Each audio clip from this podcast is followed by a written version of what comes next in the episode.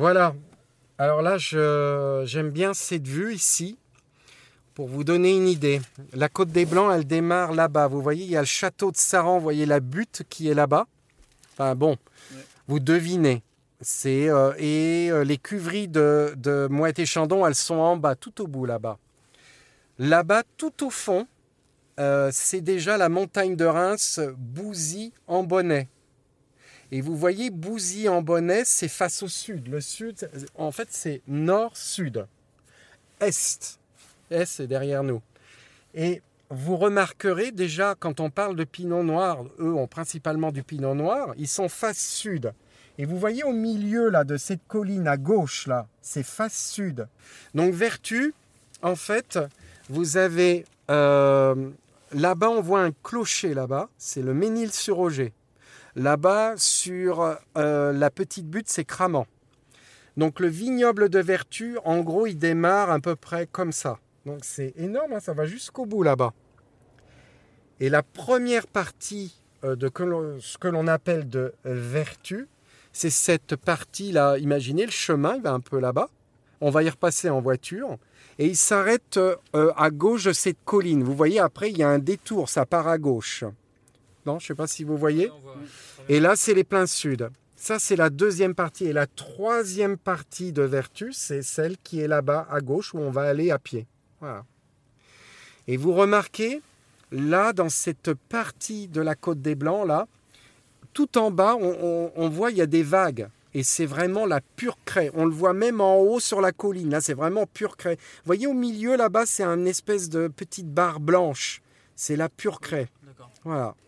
Ah oui, on voit, oui. oui. Voilà. Alors, vous regardez qu'il y a quelques exceptions. La côte là-bas que vous voyez là-bas, c'est Cramant, qui est un espèce de est-sud. Vous voyez, il est vers nous, comme euh, celle-là. Là. Et donc là, on a aussi des blancs gourmands. Donc c'est pas un hasard les situations. Et j'aime bien cet endroit parce que là on a carrément pratiquement toute la côte des Blancs en un seul tenant. Et on voit très bien que c'est pas très grand, hein. ça fait à peine 15 km. Voilà.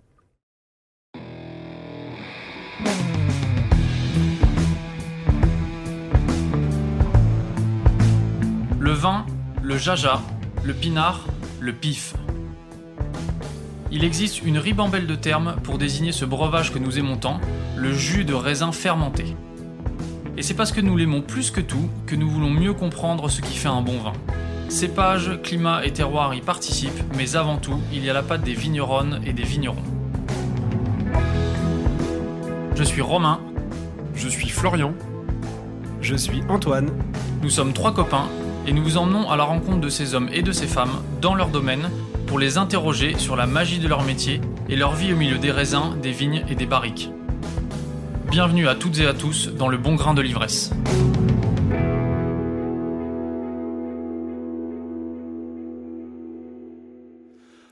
Le champagne. Un nom évocateur s'il en est. Le vin de fête, le vin des grandes occasions, le vin pétillant par excellence. Celui qui a traversé les frontières pour devenir un symbole mondial de réjouissance, mais aussi un peu de snobisme parfois. Eh bien oui, au-delà de son immense succès commercial, le champagne est avant tout un vin. Et c'est pour découvrir ce vin, avec ses terroirs et ses particularités, que nous vous emmenons aujourd'hui dans sa région de production, au cœur de la Côte des Blancs, à la rencontre de Charles et Emmanuel Fourny, de la maison Veuve Fourny. Ces deux frères, amoureux fous de leur région et de son vin, ont repris le domaine il y a près de 25 ans. Depuis, ils s'évertuent à imprimer un style à leur vin élégance, fraîcheur et complexité. En vrai pédagogue et artisan du champagne, ils nous ont expliqué ce qui fait la particularité de la Côte des Blancs, pourquoi la craie est si importante en champagne, et comment on travaille la texture de son vin. Alors, en route pour Vertu, à la rencontre des frères fournis.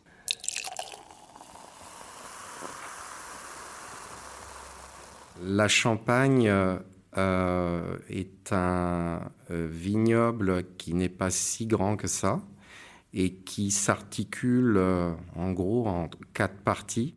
Ça, c'est la voix de Charles. Alors on va pour la géographie, pour faire simple, euh, on est situé euh, entre Paris et Strasbourg, donc on est dans le Grand Est. Ensuite, à l'intérieur même de la Champagne, vous avez trois villes principales. Vous avez Reims au nord, Épernay, on va dire pas dans le milieu, mais un petit peu quand même, qui s'appelle la capitale du Champagne. Et au sud, donc en direction de la, de la Bourgogne, la ville qui s'appelle Troyes. Et autour de euh, ces différentes villes, bon, j'en oublie une en allant vers Paris qui s'appelle Château-Thierry, comme ça en quadrille. Et euh, autour de ces villes s'articulent, et Emmanuel pourra peut-être euh, apporter des précisions, mais on va dire quatre grandes régions. Euh, on a autour de Reims ce que l'on appelle la montagne de Reims. Bon, on appelle montagne, alors c'est peut-être un peu prétentieux, mais c'est quand même comme le nom l'indique. Donc voilà la première région. Ensuite, vous avez une autre région qui s'appelle la vallée de la Marne. Donc, vallée de la Marne, c'est tout simplement là où euh, coule euh, la rivière Marne, qui ensuite se jette dans la Seine, euh, pratiquement aux portes de Paris. Ensuite, vous avez une région beaucoup plus au sud, c'est tout ce que l'on appelle les vignobles de l'Aube. Alors, ils ont différents noms, mais on ne va pas s'étendre. Euh, on le fera peut-être plus précisément euh, ensuite. Et on finit donc euh, par la région de la Côte des Blancs, celle qui nous concerne, qui donc s'étend nord-sud, c'est-à-dire on est au sud d'Épernay. Et il y a différents villages comme, qui sont célèbres. Ils sont tous premiers au Grand Cru. Donc c'est quand même pas mal pour nous. C'est Cuit, euh, ensuite, vous avez Cramant, des villages comme euh, Ménil-sur-Auger, Avise, Vertu. Et puis le dernier village de la Côte des Blancs, c'est Bergère-les-Vertus, tout au sud. Voilà, pour être plus précis également, euh, la Champagne est quand même une mosaïque. On a tendance à faire comme un pulse quelques morceaux. Mais bon, pour être encore plus précis, il y a des, euh, il y a des, euh, petites régions très intéressantes, comme la région euh, de Cézanne, donc, qui est au sud de la côte des Blancs. Et puis encore plus au sud, vous avez une région de ce que l'on appelle le Vitria, donc autour de Vitry-le-François chacun de ces morceaux de, la Champagne, de ces régions de la Champagne, euh, ont amené une prédominance d'un cépage ou deux, en général un. Et ça, c'est la voix d'Emmanuel. Euh, donc si on reprend euh, une majorité des régions, notamment la montagne de Reims, la côte des Blancs, le Cézanais et le Vitria, sont issus euh, d'une formation du bassin parisien, euh, c'est-à-dire une, accumulation calcaire euh, sur différentes couches il y a quelques millions d'années, de, part de la présence d'une mer qui est restée quelques millions d'années. Et on a eu une accumulation de matériaux marins le plus connu, c'est la cocolite, qui est le, le squelette euh, d'une sorte de plancton qui s'est accumulé et nous a donné la fameuse craie sur laquelle on reviendra, qui est l'élément essentiel en Champagne. Et euh, ces formations ont pu affleurer euh, au niveau de la surface du sol grâce à la poussée alpine. En fait, la Champagne, c'est une résultante de la poussée alpine comme beaucoup de, petits massifs euh, en France. Et donc cette poussée alpine a fait que euh, ce qu'on appelle la cuesta de l'île de France, montagne de Reims, côte des Blancs, ont pu se soulever et faire apparaître des, couches euh, de différentes époques, des couches calcaires.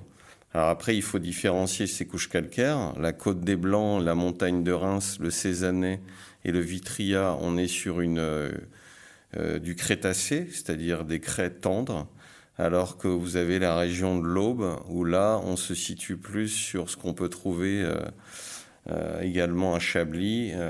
on est sur des couches de, de c'est-à-dire un calcaire dur. Et ça va donner donc effectivement des, des grandes différences quant au résultat des vins qu'on peut, qu'on peut élaborer sur ce type de terroir. Et après, on peut distinguer une région qui est très différente, c'est la, vallée de la Marne, puisque là, on n'est pas sur une formation par soulèvement géologique, on est sur une, un fleuve qui a creusé une vallée et ce qui a amené à des différentes couches euh, de sol. Donc on peut dire que la vallée de la Marne, on est plus là sur un mélange argileux, marno-calcaire. Quelquefois, il y a quelques zones de craie, mais on est sur quand même un sol complètement différent. Et donc ce qui me tend la perche pour arriver sur euh, les cépages, euh, donc euh, on, avait différents cépages qu'on a pu tester euh, depuis un siècle. si on les reprend, les trois plus connus, donc Pinot Noir, Chardonnay et Pinot Meunier, qui est un cousin du Pinot Noir, mais on trouvait aussi Petit Mélier, Arban, Pinot Blanc, Pinot Gris, euh, et euh, il m'en manque peut-être un. On le redira ensuite. voilà. Et donc, euh, par empirisme et test sur, les, sur les vins que pouvaient apporter ces, ces cépages, sur les, la maturité des cépages, petit à petit, on a privilégié le chardonnay, le pinot noir et le pinot meunier. Mais peut-être que l'histoire, un jour, euh, et la climatologie qui, évolue euh, plutôt à une certaine vitesse depuis quelques décennies nous fera remettre en avant des petits méliers, des arbanes, des pinots blancs qui avaient quelques problèmes de maturité en Champagne. Voilà, on, verra, c'est la suite qui nous le dira. Et donc si, pour terminer le propos, on veut attacher euh, les cépages à chaque région de Champagne, euh, on va dire que c'est une histoire de sous-sol et d'exposition. Vous avez la montagne de Reims qui est très exposée ouest et sud. On va y trouver plus le pinot noir, qui se convient mieux dans ce, type euh, d'exposition avec des sous-sols de craie plus ou moins profonds. La côte des Blancs qui est plus exposée est, euh, avec deux exceptions qui sont Chouilly et Vertu contre des expositions sud-sud-est. Et là, on va être plus sur du chardonnay. Et d'ailleurs, euh, ça donne l'explication pourquoi on trouve également du pinot noir à vertu, sont dus à ces expositions. Et puis après, vous avez la vallée de la Marne, où là, on est plus sur une incidence du sous-sol et du sol et de la climatologie due à ce fleuve, qui emmène quand même beaucoup plus d'humidité. Les sols sont plus argileux, plus humides, et on a des risques gélifs euh, plus conséquents. Donc le pinot meunier a été plus approprié à, cette région, euh, puisqu'il va, euh, les bourgeons vont éclater plus tard dans la saison, donc on a moins de risques de geler, et le pinot meunier se complaît mieux dans des sols plus humides. Voilà. Et puis après, euh, le Cézanais, le Vitria, qui sont sur du Crétacé, exposés plutôt est et, sud-est, où là, on va trouver effectivement majorité chardonnay. Et on arrive dans l'Aube, qui est plus sud, où là, le chiméridien et les expositions très sud, très ouest, nous donnent quand même une prédominance du pinot noir, même si on peut y trouver euh, du chardonnay. Vous venez tous les deux d'évoquer le temps long euh, de l'histoire géologique. Est-ce qu'on peut revenir à un temps plus court Et euh, je vais laisser la parole à l'un de vous deux sur l'histoire de la Champagne. L'histoire euh, de la Champagne, euh, on sait que les quelques cépages avaient déjà été montés par les Gallo-Romains en Champagne, même si c'était un, climat un petit peu hostile, puisqu'on est quand même dans la latitude la plus haute avec l'Alsace pour élaborer des vins. Euh, mais elle s'est surtout développée, euh, euh, je pense, au, XVIIe et au XVIIIe, où on a commencé déjà par élaborer des vins tranquilles, hein, des vins blancs et, des vins rouges à base de pinot. Et le vin blanc de Champagne était déjà apprécié et a été reconnu sous Louis XIV par la cour. Ce qui a vraiment bouleversé la, voie du champagne et de la champagne, au 18e, ça a été le fait que les Anglais s'intéressent à, nos vins blancs. Hein. Les Anglais sont énormément à l'origine de beaucoup de, d'évolution de vignobles en France hein, et ailleurs. On pense à Bordeaux, à Porto, mais en Champagne, on le sait peut-être moins. Et donc, on expédiait des vins blancs en barrique ou en fût ou en tonneau, comme on dit en Champagne. Et le problème, c'est qu'en général, les fermentations étaient moins bien maîtrisées et on avait des éclatements de tonneaux à l'intérieur des, cales des bateaux. Et donc, on perdait, a priori, dans ce qu'on peut lire, presque moitié des, cargaisons quand on était en été. Donc, après, euh, on a imaginé, avec l'évolution du travail de verrier, et l'amélioration euh, de la bouteille. On a envoyé des vins tranquilles en bouteille et euh, par quelques sucres restants, hein, pour expliquer à nos auditeurs, euh, une fermentation peut s'arrêter avant la consommation de tous les sucres. Donc on appelle ça les sucres restants. Une fois mis en bouteille, ces sucres restants ont refermenté et ont créé la magie du champagne, les bulles, la mousse. Mais là, ça avait été fait inconsciemment. Et quand les Anglais ont goûté ce type de profil de vin, ils ont voulu absolument qu'on reproduise euh, euh, cette expérience. Donc après, par différentes euh, opérations, par différentes mises en œuvre, on a pu évoluer dans la maîtrise de cette prise de mousse. On a déjà acquis la la connaissance de, l'ajout de sucre dans un vin de champagne et, ce qu'il pouvait donner en termes de pression et de mousse. Donc ça, ça a été un énorme acquis, puisqu'au début, c'était un petit peu fait euh, par empirisme. Et puis après, ce qui a fait énormément évoluer euh, les vins de champagne, toujours euh, grâce à nos amis anglais. Nos amis anglais, quand il s'agit de boire un nectar français, ils peuvent rivaliser de bonnes, bonnes idées. C'est eux qui ont trouvé le fait de créer la piqûre. La piqûre, c'est le renfoncement que vous avez dans la bouteille de champagne. C'est eux qui ont trouvé cette méthode et qui l'ont mis en place pour pouvoir euh, créer des bouteilles qui résistaient à la pression euh, du vin de champagne. Et donc, dès qu'on a eu cette bouteille, euh, on a pu reproduire beaucoup plus l'idée. Ensuite, on arrivait sur un autre écueil, c'est qu'au départ, les bouteilles étaient fermées par des ficelles mais il y avait à l'époque beaucoup de rongeurs qui pouvaient se promener dans les caves et, les bateaux. Et donc après, on a eu grâce à Jackson, Monsieur Jackson à Châlons-en-Champagne, l'invention du muselet en métal. Et là, on a trouvé une autre parade pour garantir encore plus nos, nos, vins de champagne. Alors, il ne faut pas oublier Dom Pérignon dans toute cette histoire.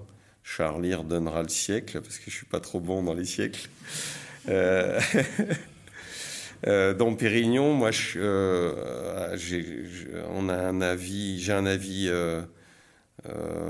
que, partagent de plus en plus d'historiens. On lui aurait attribué la prise de mousse, mais la prise de mousse, on vient de donner, effectivement, on vient d'en donner l'origine. Je pense que Dom Pérignon, comme il était moine responsable d'une abbaye qui collectait la dîme religieuse à Auvillers, et les, les vignerons donnaient cette dîme en raisin, il recevait des raisins de toute la Champagne. Donc c'est là qu'il a pu voir euh, les différences, euh, qu'il a pu, euh, bah, tu compléteras, qu'il a pu voir les différences entre les, les, villages, les cépages, et qu'il a pu plus pour moi travailler sur l'art de l'assemblage. On peut lire qu'il a peaufiné effectivement aussi la, prise de mousse mais bon, je pense qu'il a été plus à l'origine de l'art de l'assemblage. Voilà, un petit peu dans l'historique. Après, il faut pas, euh, on ne peut pas parler d'historique de la Champagne sans parler des différents pays qui ont pu, des différentes populations qui ont pu arriver en Champagne. J'allais dire que la Champagne, jusqu'à l'arrivée euh, des, familles allemandes au 19e, euh, avait plus une vision parcellaire euh, plus une, vision judéo-chrétienne, même si on va pas peut-être faire trop de religion dans nos commentaires. Mais euh, et donc on, retrouve cette, cette vision judéo-chrétienne par les moines et par les, les frères, notamment en Bourgogne, les, les cisterciens qu'on retrouve dans de nombreuses régions à l'origine de, toute cette sélection de terroirs on avait cette vision-là euh, avant l'arrivée des, familles euh, allemandes, hein, qu'on va pas reciter, mais Moum, Tétinger, Tettinger, Bollinger, Heitzig, etc., qui eux ont amené une vision euh, plus basée également sur l'assemblage et une vision de marque. Voilà. Donc c'est pour ça que à la fin du 19e, début du 20e, on est plus parti sur des notions de de, marques avec un goût attaché à des marques où on a plutôt travaillé sur l'assemblage de différents crus. Et peut-être qu'aujourd'hui, euh, l'histoire continue et on a un retour euh, par le vignoble, euh, du parcellaire, du terroir, du village, qui est plus remis en avant. Et pour moi, les deux peuvent coexister. Je, on ne peut pas opposer ces marques et euh, ce terroir. C'est une coexistence des deux visions. Voilà.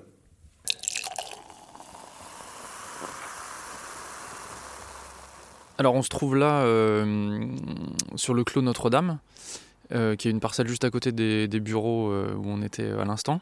Emmanuel, est-ce que vous pouvez nous décrire un petit peu cette parcelle, s'il vous plaît? Alors le, Clos Notre-Dame euh, est situé euh, au sein de la propriété, qui avait une partie de la propriété qui avait été achetée par notre grand-père euh, dans les années 30. Et cette propriété comportait une partie d'un grand clos qu'on appelait le Grand Clos, qu'avait, on suppose, parce qu'on n'a pas décrit, avait été sélectionné par les moines de l'abbaye Notre-Dame d'où le nom Faubourg euh, Notre-Dame, puisqu'on est en dehors du bourg. Euh, et donc, si on le décrit un petit peu en visuel, on pas, on est, sur une partie plutôt plate, mais là, on se trouve devant la partie euh, sud-sud-est du vignoble de Vertu. On a le coteau qui nous fait face, et ce clos fait le tour des bâtiments qui sont les premiers bâtiments de notre grand-père où il pressait le raisin, il élaborait le vin. Pourquoi est-ce que votre grand-père a décidé de vinifier euh, ce clos euh, euh, seul et de ne pas se servir des raisins pour faire des assemblages avec les autres parcelles? Il avait déjà connaissance, quand il a acheté la propriété, un petit peu de, de l'origine euh, on peut dire ecclésiastique euh, du, secteur. Euh, après, il a, comme il vinifiait l'ensemble en fût, l'ensemble de notre production en fût, il était à même de pouvoir goûter le parcellaire. C'est l'intérêt justement aujourd'hui de revenir au petit contenant, c'est qu'on peut séparer, pousser la séparation au maximum de l'ensemble du vignoble et pouvoir appréhender à la dégustation chaque parcelle. Et donc, euh, mais lui avait décidé après de le réassembler avec une ou deux autres parcelles pour créer ses champagnes millésimés. Je pense qu'il avait déjà une notion euh, d'un sous-sol particulier et il l'a vérifié par empirisme à la dégustation euh, au fût. Dans l'histoire, les, les, abbayes construisaient des grands murs. Donc ça paraît un détail, mais euh, ces parcelles étaient euh, forcément destinées à produire des vins pour les offices. Et euh, sans le savoir, en créant ces murs qui à l'origine étaient pour se protéger d'une éventuelle invasion, on crée un microclimat. Donc on a certainement l'idée que ce que l'on peut retrouver en, Bourgogne, d'où le mot clos Notre-Dame, ça vient normalement euh, fermé ou délimité. Donc vous pouvez le voir là, les murs sont beaucoup plus courts, mais on a toujours ce microclimat. Hein, Emmanuel, on le voit au niveau des vendanges, le, climat du clos n'obéit pas euh, forcément avec ce qu'il y a juste derrière. Euh, même quand on fait on décide, parce que le clos est une, cuvée, bon, évidemment très limitée, mais le millésimé du clos n'obéit pas forcément à ce que l'on on peut décider en général en Champagne. Voilà, donc euh, on va dire il est indépendant. Bon, on ne peut pas parler du clos sans parler de son sous-sol. Donc là, euh, ce qui est vraiment très intéressant, c'est que si vous allez euh, dans la rue du Ménil-sur-Roger, qui donc va vers euh, le village suivant de la Côte des Blancs, on a créé un bâtiment qui accueille nos pressoirs et nos, nos cuveries parcellaires il y a 9 ans. Quand on a creusé, on n'était pas du tout dans la craie, on était dans le tuf, c'est-à-dire un mélange argile-craie. Et vous faites 20 mètres vous arrivez dans le clos qui est à la limite de la pure craie euh, du, coteau sud-sud-est de Vertu, où là vous faites un fer de bêche, c'est-à-dire 25 cm pour ceux qui ne sont pas jardiniers. Euh, vous êtes dans la, pure craie. Alors on n'a pas encore évoqué pourquoi la craie est si importante en Champagne. En fait, si vous regardez tous les vignobles du monde entier, notamment français, les plus grands crus sont liés à deux choses, l'exposition et le côté euh, hydraulique. Et les plus grands crus de Bourgogne, de Bordeaux, de Champagne, c'est en général les endroits où il y a de l'eau, mais pas trop. Et ça, bah, ça va être lié à l'exposition, en général sud ou sud-est, et également le sous-sol qui va être capable de garder de l'eau, mais pas trop. Et donc la craie, c'est euh, son grand intérêt. Elle se charge d'eau en hiver. Donc euh, on peut, avoir 20-30 euh, mètres de craie hein, sur nos zones. Donc elle se charge d'eau en hiver. Évidemment, l'eau va descendre en profondeur au printemps. Et l'intérêt, c'est qu'en été, tout le monde pense au soleil quand on parle de maturité, mais n'importe quel arbre à fruits, il a besoin de soleil et d'eau pour amener des, fruits à maturité. Et là, les racines de vigne qui peuvent aller, moi j'ai vu le maximum, c'était 4 mètres, on parle de 7, moi j'ai jamais vu, 4 mètres, vont euh, créer un, appel par pompage, par capillarité, et ça fait comme un sucre que vous trempez dans, un café. Vous avez une remontée de l'eau dans la craie. Donc la craie est un parfait régulateur hydraulique, c'est-à-dire que euh, vous n'aurez jamais d'excès d'eau et quand il y a un appel de la vigne, vous avez une remontée d'eau. C'est pour ça qu'elle est, elle est, si importante en Champagne. Et donc là, le clos se situe euh, avec une craie affleurante et donc, ce qu'on n'a pas évoqué effectivement sur le parcellaire, c'est euh, ici, on a dit qu'on était sur un ensemble de sous-sols de craie. Et donc, ce qui va faire la grande différence, c'est après le type de sol que vous avez sur la craie et surtout la profondeur. Donc, vous allez observer dans le vignoble que vous avez des petites buttes qui se succèdent. Et vous comprendrez que, par exemple, une vigne qui est en haut d'une butte, elle va être effectivement plus à fleur de craie qu'une vigne qui va être dans un creux, où là on va avoir plus d'épaisseur. Et la régulation hydraulique d'une vigne avec plus d'épaisseur de terre sera moins bonne qu'une vigne à fleur de craie. Donc on aura des vins plus précis, plus tendus sur des parcelles affleurantes que sur des parcelles en fond de talweg. Voilà. Donc l'épaisseur de terre, après, c'est elle qui va, qui créer la différence et le type de terre. Donc moi je découperais euh, on va dire en trois parties euh, euh, ce type de sol. On ne parle pas de sous-sol, puisqu'on est sur un ensemble de craie ici. C'est que tout ce qui est proche de la forêt, euh, qui est le plus pentu, donc en général dans certains vignobles, le plus pentu dit le plus caillouteux. Ici, c'est différent. On va être sur de la craie, mais avec une terre légèrement plus argileuse que dans le milieu de coteaux. Donc on va avoir des vins un peu plus puissants euh, proche de la forêt et peut-être qui aura des maturités relatives dues à la fraîcheur de la forêt. Et puis après, quand vous arrivez sur le milieu de coteau, qu'on visualise bien d'ici, hein, c'est-à-dire euh, entre la butte qui est sous la forêt et la plaine, et eh bien là, on va retrouver différentes petites buttes où là, tout ce qui va être en haut des buttes va être à fleur de craie, tout ce qui va être en bas va être avec des épaisseurs de terre plus conséquente. Donc là, on va avoir deux types de vins. Et ça va nous donner ces trois familles euh, de vins, c'est-à-dire celle près de la forêt, celle sur les, les craies affleurantes et celle en, creux de, coteaux. Et ça, mêlé aux expositions, donc ici sud, sud-est, est, ben, va créer notre parcellaire. Il y a quelques temps, euh, on était euh, chez Pierre Auvernois dans le Jura. On a eu la chance de discuter un bon moment avec Pierre Auvernois et Emmanuel Houillon. Et euh, Pierre Auvernois a cité Jules Chauvet en disant euh, Une grande année, c'est une année sèche sur une réserve d'eau. Est-ce que vous êtes d'accord avec ça? Ah ben, Tout à fait, parce que la réserve d'eau euh, va procurer l'eau juste suffisante pour une maturité.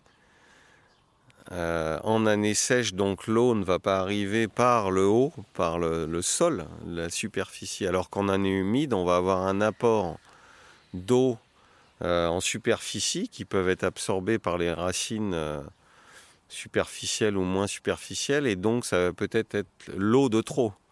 Alors que là, on est dans un apport juste. donc je, le rejoins tout à fait vous nous mettez pas mal l'eau à la bouche là, justement, sans mauvais jeu de mots. Et vous avez commencé à brosser euh, le, style de vin Charles. Charles-Henri, vous parliez d'une cuvée en particulier. Est-ce que vous pouvez nous préciser le, style de la maison fournie et comment vous l'avez euh, pensé il y a 25 ans? Alors on a, je pense pas qu'on l'ait pensé parce qu'un style ça se pense pas. C'est-à-dire qu'au départ, euh, quand on... Ça se peaufine. C'est-à-dire on a... On, on, est sur... On, c'est une expérience, c'est une évolution euh, euh, personnelle ou commune.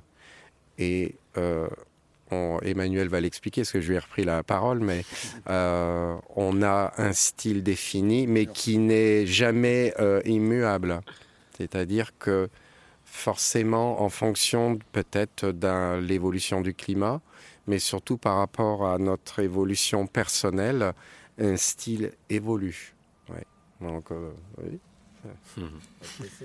Je pense qu'on on a inévitablement euh, le début d'un style qui se crée par les terroirs qu'on travaille. Hein, euh, nous, Chardonnay, Côte des Blancs, on commence à définir euh, le style déjà par, ces terroirs. Celui qui est en Meunier, Vallée de Marne, forcément, on ne démarrera pas sur même, la, même idée. Et après, effectivement, on fait les vins qu'on aime. Et donc, de par le travail à la vigne et la vinification, on va emmener nos vins. On peut, euh, on, peut donner un exemple, deux parcelles sur le même terroir, vous en connaissez tous, de deux vignerons différents, vous allez arriver à deux, deux vins différents, deux styles. Donc effectivement, heureusement, il y a ensuite la patte de l'homme dans sa décision de taille à la vigne, de date de cueillette, de volume de récolte, et ensuite, la vinification va pousser euh, cette idée. Euh, et euh, je pense qu'effectivement, on évolue petit à petit en, vieillissant, on évolue dans ces idées de vinification. Peut-être que quand on fait tous l'erreur du débutant en vinification, c'est-à-dire qu'au début, on veut extraire le maximum, on veut faire des produits explosifs très aromatique pour euh, impressionner. Et puis en, vieillissant en tant que vinificateur, on se dirige plus vers la dentelle, c'est-à-dire euh, on cherche l'équilibre parfait, le côté digeste, tendu, ciselé. Et si on peut résumer notre style aujourd'hui, comme vous me l'avez demandé, on est dans cette recherche euh, de, de, grand équilibre, mais toujours dans un style, euh, alors ciselé, ça ne parlera peut-être pas aux auditeurs. On va dire, euh, si, si, on veut résumer ciselé, ça veut dire que on est dans une élégance, une certaine finesse, mais non pas manque de matière. Parce qu'à un moment, quand on disait ce vin est élégant, il n'y avait rien en bouche. Il était élégant. Non, non, il y a de la matière, mais on reste dans l'élégance. Et après, on a, ces derniers temps, on, a beaucoup cru au côté digeste des vins. Moi, un grand vin, c'est un vin sur lequel j'ai envie de reboire un deuxième verre. Et euh, c'est la fin de bouche qui va vous amener ça. Et en Champagne, euh, ben, vous avez deux aspects. Vous avez une fin de bouche qui est amenée par le terroir, le sol, et l'autre partie qui est amenée par le cépage. Si on pousse bien à maturité, j'entends par là le côté salin, qui vient du calcaire. Alors personne n'a fait encore aujourd'hui un rapport entre un sol calcaire et le côté salin, on ne sait pas pourquoi. Et puis le côté amer, euh, une amertume noble, c'est-à-dire une amertume un petit peu comme dans la bière, qui vous tire la, bouche, qu'allonge les bouches, qu'on peut avoir par une belle maturité du raisin, sinon on va avoir plutôt des amers très désagréables, et puis qu'on laisse apparaître par des dosages euh, faibles. Et donc aujourd'hui, avec Charles, on aime bien résumer notre style par le mot entonnoir. ça peut un peu surprendre. C'est-à-dire que moi, j'adore les vins, et Charles aussi, dans toutes les régions de France et d'ailleurs, où vous avez beaucoup de matière en début de bouche. Donc vous avez, vous avez un côté plaisant, satisfait quand vous mettez en bouche, parce que le vin s'assoit bien, il vous remplit la bouche. Mais en rester là, ça serait, euh, ça serait un peu... Euh, comme voir une belle fille et s'arrêter là, quoi. Et donc, euh, le fait après d'aller pousser dans le vignoble euh, par le travail à la vigne, le travail du sol, euh, des faibles rendements, des longues vinifications et des faibles dosages, et eh bien là, on, la fin de bouche, on essaye qu'elle qu'elle s'étire le plus longtemps possible et que vous ayez de la salinité au milieu de la langue, les amers au bord de la langue, et que ça, ça vous fait saliver et que vous ayez envie de reboire un, autre, un autre verre. Voilà. C'est ça le, style veuf fourni. Et on essaye de le. Euh, ah, effectivement, après, il y a le terroir qu'impact. Un clos, euh, ça va vous amener une, une patte dès le départ. Vous, vous l'emmenez euh, dans, dans cette idée. Mais là où on a le plus travaillé pour ça, c'est sur les champagnes rosés, parce que oui, on est dans la côte des Blancs, mais on élabore des champagnes rosés euh, par la présence du pinot noir à vertu. C'est qu'on reprochait, nous, il y a 25 ans, à beaucoup de champagnes rosés euh, d'être un peu pâteux, euh, un peu non intéressants. Et dans nos rosés d'assemblage ou de saignée, on dirige les vinifications pour justement avoir une aromatique évidemment un peu plus importante qu'un blanc, c'est évident de par la constitution du rosé, mais finir dans cette idée d'allonge, de minéralité, de tension, d'amer, même sur les rosés. Donc ça, c'est, on n'a peut-être pas encore euh, vaincu ça. Il y a encore du travail. Est-ce que vous ressentez les effets du changement climatique en Champagne? Moi, je suis de début d'octobre, ma date de naissance, et mon frère est né fin août quand on était euh, dans notre jeunesse, c'est-à-dire il y a 40 ans, on faisait mon anniversaire au vendange, euh, donc début octobre, et maintenant on fait l'anniversaire de Charles au vendange. Donc vous voyez qu'il s'est passé un décalage de 3 à 4 semaines entre les vendanges des années 70 et les vendanges d'aujourd'hui. Et donc c'est une accélération des cycles de la vigne par des degrés plus élevés. Donc en fait, on n'a pas forcément des degrés en moyenne élevés toute l'année. C'est un petit peu ce qu'on observe à l'échelle mondiale, c'est qu'on a des, excès par à coup. On va se retrouver euh, à avoir très chaud en juin, juillet, août, ou alors avoir beaucoup d'eau en mars, avril. Voilà, c'est par excès euh, euh, très momentané. Et ça fait qu'on a une accélération, et ça, c'est une conséquence sur nos raisins euh, c'est quelque chose qu'on aime évoquer. C'est qu'on a aujourd'hui, alors il faudra que j'explique les deux termes, un décalage entre la maturité phénolique et la maturité en sucre. Parce que dans un raisin, vous avez une montée en sucre comme dans tout fruit, mais vous avez peut-être déjà tous goûté une, sucre, une cerise que vous achetez qui est sucrée mais qui n'a pas de goût. Et c'est ça dont on veut parler. C'est que le goût, c'est ce qu'on appelle la maturité phénolique, c'est-à-dire c'est la maturité des tissus du, du fruit. Et le sucre, bah, c'est une montée en sucre due à l'apport des feuilles de la plante dans le fruit. Et on assiste à un décalage entre ces deux moments. C'est-à-dire que dans les années 70, 80, 90, voire 60, on avait, euh, ça tombait souvent en même temps.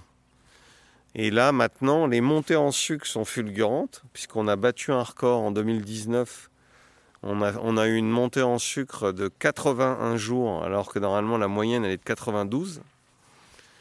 Et, mais les tissus de la baie n'ont pas le temps de mûrir. eux. il leur faut toujours leurs 90 jours. Et donc il faut qu'on fasse très très attention euh, d'obtenir cette maturité euh, aromatique, phénolique, avant de cueillir. Et on observe donc qu'on est obligé de cueillir à des potentiels en sucre de plus en plus élevés pour avoir cette maturité aromatique. Et donc si on donne un exemple, début des années 2000, euh, à 9,5-10 degrés d'alcool potentiel, donc ça je- je- j'explique le terme, ça veut dire de, de, niveaux en sucre qui vont supposer nous donner un taux d'alcool. Eh ben, 9,5-10, on avait cette maturité aromatique. L'année dernière, on ne l'avait pas avant 10,5-11. Voilà, donc on a ce changement. Et puis après, on a aussi un autre changement, c'est que euh, on a affaire maintenant à de plus en plus de- d'épisodes qu'on appelle d'échaudage. Euh, c'est-à-dire des, gros coups de chaud à 40 degrés qui viennent nous griller des grappes. On a battu les records cette année, on a perdu 20% des quantités en Champagne dues à ce phénomène de grillure ou d'échaudage, qui est accentué par euh, le travail du sol chez nous, puisque un travail du sol crée moins de vigueur, c'est-à-dire moins de feuilles sur la vigne, et donc moins de feuilles, moins de feuilles devant les raisins, donc on a perdu plus que ceux qui sont encore en, en désherbage classique. Euh, par euh, échaudage. Donc ouais, on voit les conséquences et on observe une baisse quand même des acidités du, vin, même si l'année dernière c'est un peu un contre-exemple en 2019, mais on a quand même perdu euh, un bon gramme d'acidité en 15 ans. Donc après, on, peut corriger par la vinification, non pas par des apports en vinification, mais par un- des méthodes physiques, euh, plus longue vinification, moins de dosage, des blocages en malo. On évoquera ça dans notre futur épisode, euh, dans la cuverie qui se trouve en face de nous. Concernant le changement climatique, on peut euh, évoquer ce qui se passe aujourd'hui aussi. Là, on est euh, à l'extérieur, donc dans le clos euh, Notre-Dame, pardon. Euh, alors c'est agréable parce qu'il fait très beau, il n'y a pas de nuages et il y, a un- très beau soleil. Seulement, vous nous disiez tout à l'heure qu'ils annoncent 13 degrés pour euh, cet après-midi. Il y a peut-être euh, ce genre de température pendant plusieurs jours là, et ça a tendance à vous inquiéter. Ah Oui, parce que donc euh, une vigne rentre en dormance, c'est-à-dire comme toute plante, elle, euh, quand la température du sol descend en dessous de 10 degrés, les racines s'arrêtent de produire de la sève et la vigne rentre en dormance, c'est-à-dire en repos. Normalement, elle rentre en repos fin septembre, comme les arbres que vous pouvez voir autour de vous, et elle reprend euh, sa vie quand le sol passe les 10 degrés, et en général dans un climat... euh, euh, comme le climat en haut nord de la France, ça veut dire fin mars, début avril, les arbres, les vignes commencent à bouger. La sève commence à remonter. Or, on observe depuis quelques années que ben, les sols ne restent pas en dessous de 10 degrés euh, toute la période de l'hiver. Et donc, on a des remontées de sève dès, ces périodes de temps chaud. Et ce qui est inquiétant pour nous, c'est que euh, on peut favoriser l'apparition des bourgeons et du développement vigne trop tôt et euh, ben, se faire endommager le, potentiel de récolte par des gelées au printemps qui sont plus dommageables si les bourgeons sont sortis. Et puis on raccourcit les cycles. Donc on va, on va quand même pas se retrouver comme en, hémis- en hémisphère sud avec deux vendanges dans une année. Ça serait, ça serait l'extrême. On va dans, les, dans la cuverie Allez, c'est parti. Parler de vinif Voilà.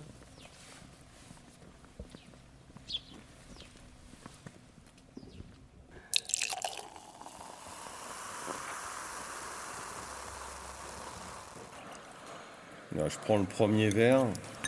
C'est pas parce que je suis mal poli, mais comme ça, ça rince. euh, le- Vous avez tous votre. Ah oui, alors.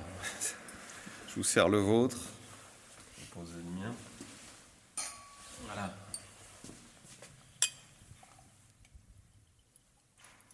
Ça a bien marché, flash. Merci. Voilà, donc là, c'est Chardonnay euh, 2019. Euh, terroir Le Montferré. Et là, c'est ce qui va être sympathique pour vous, c'est que vous allez aller dedans cet après-midi. C'est la vigne qu'on appelle La Route, qui est le début de ce terroir-là, au bord de la, route euh, des Pernets, qui va au Ménil-sur-Roger, qui est à Fleur de Craie, exposé sud.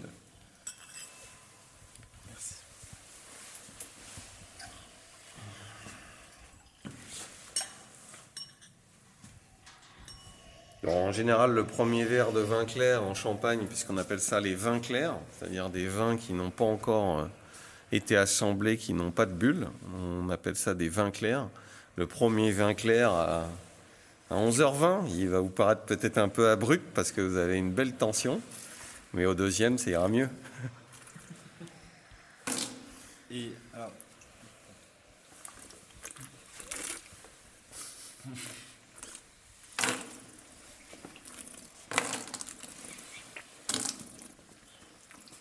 tout à l'heure, vous avez parlé de vin tranquille à un moment. Qu'est-ce que c'est? Alors les, eh ben, les vins tranquilles, euh, c'est en opposition aux vins mousseux, c'est-à-dire sans bulles. Parce qu'en Champagne, il s'élabore également des vins tranquilles, c'est-à-dire on appelle ça les coteaux champenois blancs, qui sont des vins issus de raisins blancs euh, ou de raisins noirs, mais en tout cas blancs, et des vins rouges aussi tranquilles qu'on appelle coteaux champenois rouges. Voilà. Euh, en fait, dans la vinification, ce qu'on a voulu avec Charles, c'est reprendre toutes les étapes.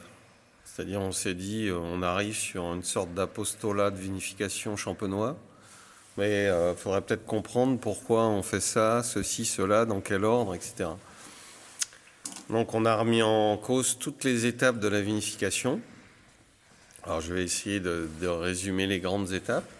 La première étape importante, c'est la clarification du jus de raisin euh, qu'on appelle le débourbage, c'est-à-dire c'est la pulpe du jus de raisin qui va descendre euh, au fond de la cuve une fois qu'on a pressé le raisin. Et donc ça, on a vérifié si euh, fallait toujours le faire ou pas. Donc on en a conclu que oui, puisqu'on a fait des essais sans. Et puis après, notre grand cheval de bataille, ça a été, on peut en parler aux consommateurs, l'ajout de sulfite. Euh, et aujourd'hui, on, a fait des tests sans, on a fait des tests avec le minimum du minimum et des tests avec des doses normales. Ça, c'était début des années 2000 et les tests sans étaient valables jusqu'à euh, ce qu'on serve le vin dans les verres à la fin de l'élaboration, puis après le vin tenait pas. Donc aujourd'hui, on travaille en soufre minimum, minimum, juste au vendange. Voilà, on ajoute une petite touche au vendange et euh, on n'en ajoute plus durant l'élevage euh, ni au dégorgement. Euh, dégorgement, je vous rappelle, c'est l'opération où on ouvre la bouteille et on vient équilibrer en sucre. Il y a beaucoup d'opérateurs encore qui ajoutent une petite touche pour éviter l'oxydation. Et donc nous, hum, on a eu une conséquence pour ça, c'est qu'on est minimaliste dans nos interventions sur le vin. On a remarqué, il y a naturellement sans doute, que moins on touche au vin et plus on va avoir quelque chose de vibrant, de, qui a de l'énergie. Alors, euh, j'aime bien expliquer ça aux amateurs, c'est qu'à un moment, vous allez voir, quand vous dégustez de plus en plus, il y a quelque chose d'inexplicable euh, de façon cartésienne, c'est que vous sentez qu'un vin a de la vie, a de l'énergie, et puis le vin que vous dégustez à côté, vous sentez qu'il n'y en a pas. Mais ça, l'expliquer, ça paraît un peu... euh, on, paraît être dans une autre dimension. Et je pense que cette dimension d'énergie, elle vient de trois choses. Euh, le travail au vignoble, la façon dont vous avez vinifié et l'intention du vinificateur. Alors la troisième, elle est peut-être un peu, euh, euh, elle est peut-être un peu euh, mais j'en suis de plus en plus persuadé et je ne saurais pas l'expliquer. Et euh, là, on est sur la vinification. On a pas mal parlé du vignoble. La vinification, on s'est de plus en plus rendu compte qu'il fallait toucher le vin le moins possible. Et ce qui m'avait choqué, moi, quand je suis revenu dans les années 90 en Champagne, c'est qu'on faisait des soutirages à outrance. Alors le soutirage, pour expliquer, c'est que quand on va faire, une, par exemple, une fermentation alcoolique, la transformation du sucre en vin, on va avoir formation de ferment, donc d'un dépôt. Et souvent, les gens vidaient la cuve pour enlever ce dépôt parce qu'ils pensaient que ça allait euh, engendrer des goûts dans le vin. Et euh, ça, ça se pratiquait énormément en Champagne, plusieurs fois euh, pendant le cycle de vinification. Ils voulaient des vins absolument très clairs, mais en fait, ils les oxydaient, ils les bousculaient. Et ça a été une des premières choses quand je suis revenu d'un travail en Bourgogne où j'étais dans un domaine où ils essayaient de manipuler le moins possible. On a appliqué ça ici, on a vu qu'il n'y avait aucun souci. Et donc maintenant, nos vins euh, sont pressés, nos raisins sont pressés, ils sont mis en cuve, ils fermentent, on fait le plein des cuves, on touche plus. Jusqu'au mois de mars. Donc pas de soutirage, rien, pas d'ajout. C'est là où je rejoins la première partie. Aucun ajout de soufre. Parce qu'en fait, quand vous gardez vos vins sur lit. Alors les lits, il faut expliquer ce que c'est. Les lits, c'est un dépôt qui vient des ferments qui ont créé les fermentations. Ça crée un dépôt en fond de cuve qu'on appelle les lits. C'est jaune. Il faut goûter les œufs en meurette qui sont faits avec des lits d'ailleurs. Euh, et donc ce dépôt de vin au fond de la cuve va protéger le vin contre l'oxydation parce que c'est un milieu réducteur. Euh, comment expliquer ça autrement? C'est-à-dire que ces lits vont empêcher le vin de s'oxyder. Et donc, en, fait, quand on soutirait, c'est-à-dire on vidait la cuve, pour moi, on faisait l'opération inverse de ce que moi je recherchais. C'est-à-dire éviter le moindre contact avec l'oxygène du vin pour, euh, enfin, en tout cas, d'oxygène brutal. Donc ça, c'est la vinification en cuve. Et après, on a une grosse partie de vinification en bois chez Veuve Fourni. Pourquoi? Parce qu'on pense que euh, y a des parcelles, il y a des parcellaires qui se prêtent aux cuves, d'autres au bois et que dans nos cuvées, on essaye d'assembler les deux, parce que la cuve va vous amener un croquant du fruit, une linéarité, une tension, et le travail sous bois va vous amener une maturité aromatique, un gras en bouche, une certaine harmonie plus, euh, plus assise. Et donc, ben, nous, on trouve que l'assemblage des deux sur certains de notre parcellaires et amène une belle synergie. Et donc voilà pourquoi on travaille dans les deux contenants. Donc ça, ça a été le deuxième travail, euh, la garde sur lit, si on reprend euh, les non-soutirages. Et le dernier travail en date, ça a été d'arrêter les filtrations. Donc ça, c'est pas récent sur nos grandes cuvées, hein, le Clos Notre-Dame, les millésimes, euh, la cuvée R. Là, ça fait longtemps qu'on filtre plus, mais maintenant, depuis deux ans, on l'a appliqué à nos brutes non millésimées. Et donc, on ne filtre plus rien chez Veuve Fourni. Bah, pourquoi? Parce que on s'est rendu compte que la filtration était encore une opération quand on levait de l'énergie au vin. Et on trouvait ça dommage. Donc maintenant, pour ce faire, eh ben, on met en bouteille plus tard. Donc les vins ont le temps, les, impuretés du vin ont le temps de se déposer au fond de la cuve. Et nous, on peut aller enlever le vin qui est clair au-dessus et le mettre en bouteille directement. Et en plus, en Champagne, on a une solution de rattrapage c'est que comme on va avoir ce dépôt qui se forme lors de la fermentation en bouteille, eh il peut emmener aussi ces impuretés qu'on aurait pu laisser à la mise en bouteille et former un, dépôt qu'on éliminera ensuite. Voilà, donc ça c'est le, travail, euh, le dernier travail. Et puis euh, maintenant, on travaille le prochain, celui qu'on a démarré, c'est que jusqu'à maintenant, on travaillait avec des petits contenants en bois qu'on appelle des fûts. Hein, le fût, ça vient de Bourgogne, 228 litres. La barrique, ça vient de Bordeaux, 225 litres. Et en Champagne, il y avait le tonneau, 205 litres. On trouve plus trouve plus de tonneaux. Donc, on a fait le choix de travailler avec des, fûts, donc issus de Bourgogne. En général, euh, des fûts qui ont déjà fait 2 à 3 vins en Bourgogne, 2 à 3 vins, c'est-à-dire 2 à 3 vinifications. Pourquoi? Parce qu'un fût, il vous apporte deux choses. Il vous apporte l'étanin du bois, qu'on appelle le boisé, et euh, la micro-oxygénation à travers le bois. Et nous, on ne cherche pas ces tanins du bois dans nos vins de champagne, on cherche juste la micro-oxygénation. Et c'est pour ça qu'on va les chercher après trois vinifications en Bourgogne, chez des vignerons qu'on connaît bien, qui travaillent bien. Et euh, on s'en sert ensuite ici. Et ça, c'est depuis 20 ans. Et maintenant, le nouveau travail, c'est de travailler avec des plus gros contenants, qu'on appelle des foudres, qui sont des gros fûts. Et on en rentre un ou deux par an. Et l'intérêt, c'est que le foudre, il se situe un peu entre la cuve et le fût. C'est-à-dire qu'il va, va amener une certaine maturité aromatique par la micro-oxygénation, mais qui est moindre que dans un petit contenant, puisque le rapport bois-vin est différent et il va garder une certaine tension qu'on peut retrouver dans la cuve. Donc le foudre est intéressant. Et aussi, il est intéressant pour euh, nos vins de réserve. On expliquera plus tard euh, ce que sont les vins de réserve.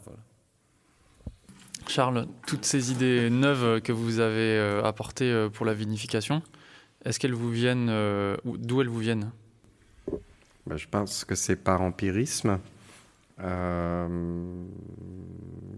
la, façon de faire était complètement différente chez nos grands-parents et nos parents. Euh, et Emmanuel vous a expliqué l'ensemble, je pense, de, la vision de la maison.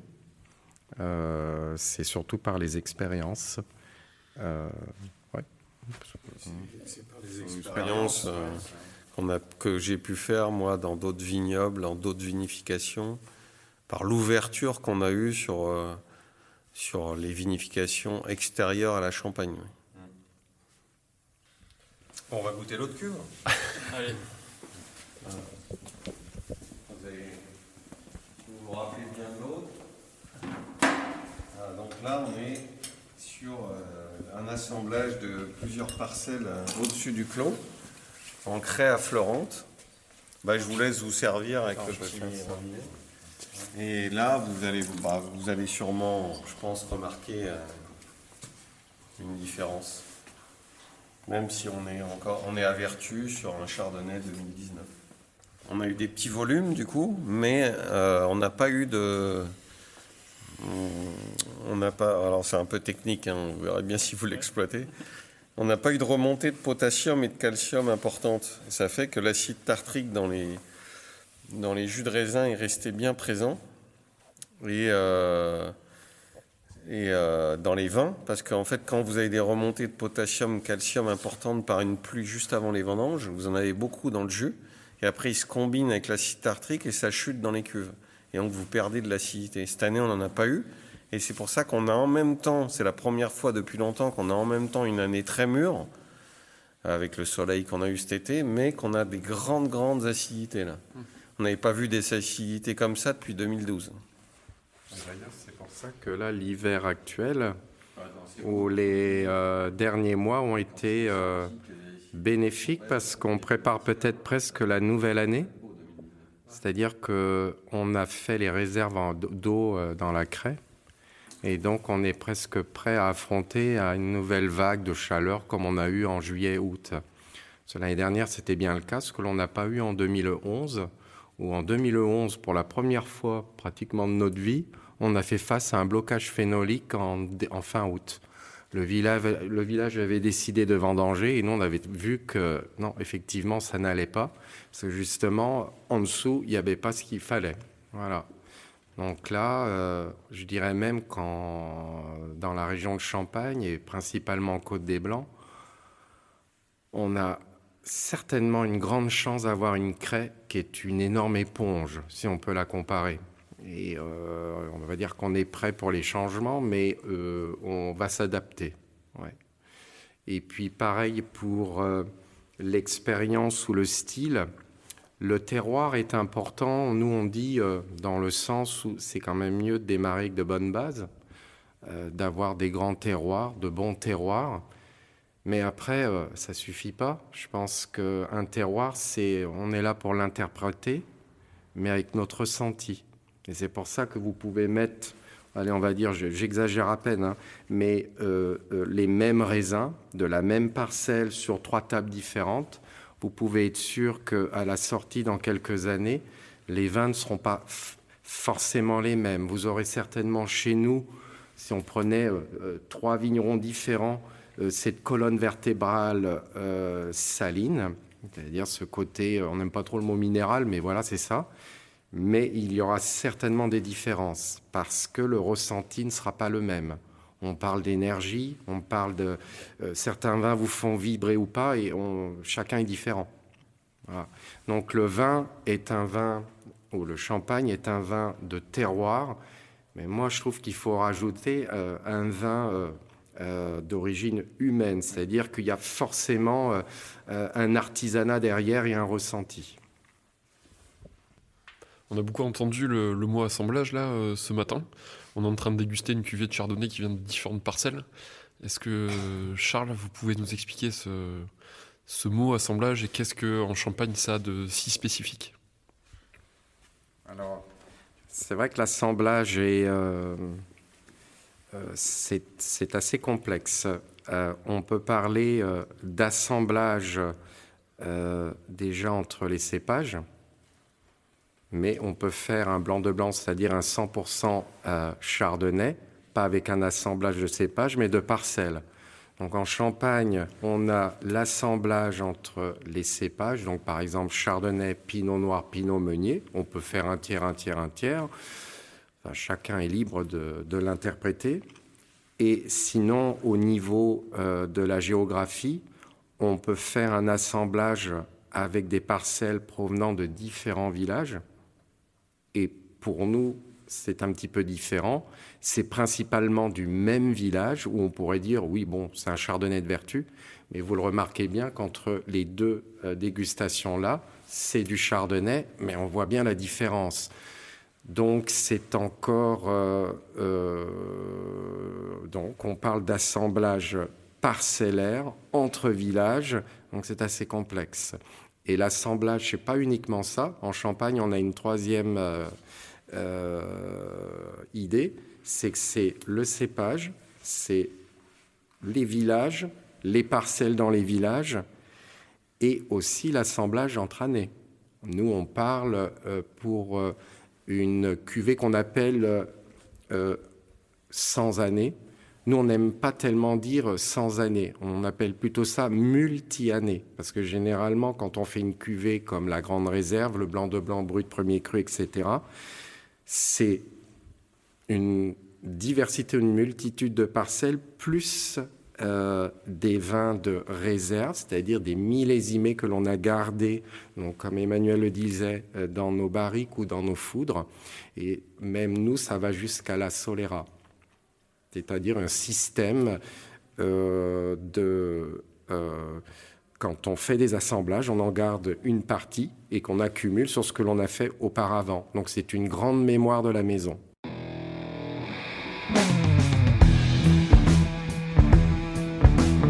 Ça donne envie de goûter, n'est-ce pas? On vous comprend. On vous comprend d'autant mieux qu'après cette interview, nous nous sommes régalés avec Charles. Outre les derniers vins mis en bouteille qui nous ont aidé à mieux percevoir tout leur travail sur les textures et la longueur en bouche, il nous a permis de goûter un millésime 1995 dont nous nous souviendrons. Charles, Emmanuel, merci pour votre accueil et cette belle journée en votre compagnie. Chers auditeurs, chères auditrices, allez en Champagne. Discutez avec Charles, Emmanuel ou tout autre vigneron de qualité. Admirez le relief, sentez la terre et surtout, dégustez. La Champagne a tant à offrir. Ça vous a plu? Alors on compte sur vous pour nous mettre 5 étoiles sur votre appli de podcast préféré. À la réalisation aujourd'hui, Florian Nunez, Antoine Psica et moi-même, Romain Becker. Au mixage, Emmanuel Nappet. Le générique est une création originale d'Emmanuel Doré. Les graphismes sont de Lena Mazilu. On se retrouve très vite pour un nouvel épisode. D'ici là, buvez bon et prenez soin de vous.